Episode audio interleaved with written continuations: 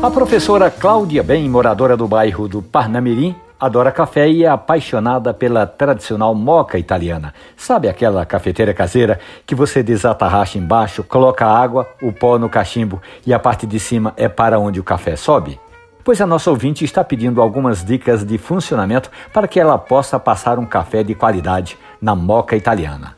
Vamos falar da água, da temperatura, do grão e da manutenção dessa cafeteira, viu, Cláudia? Primeiro, a água é importante para fazer o café e eu recomendo que seja sempre filtrada ou mineral. Evite a água de torneira por causa do cloro que certamente vai interferir no sabor do café.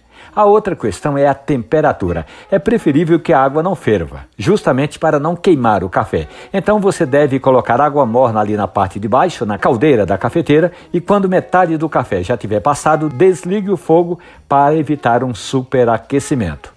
E agora, Cláudia, vamos falar do grão. O café para o moca não deve ser nem muito fino, nem muito grosso. Fino demais entope a cafeteira e aí o café não vai subir. Grosso, o café fica aguado. E não esqueça nunca, viu, Cláudia, de dar manutenção na sua cafeteira. Primeiro, tem uma válvula ali na parte lateral, já viu? Desatarrache essa válvula sempre. Limpe e coloque no lugar. A outra dica é quanto às borrachas que ficam acima da caldeira. Troque sempre para que você possa passar um bom café. No nosso perfil lá no Instagram tem essa história bem ilustrada. Espero que você goste. instagram.com/café conversa. Um abraço, bom café.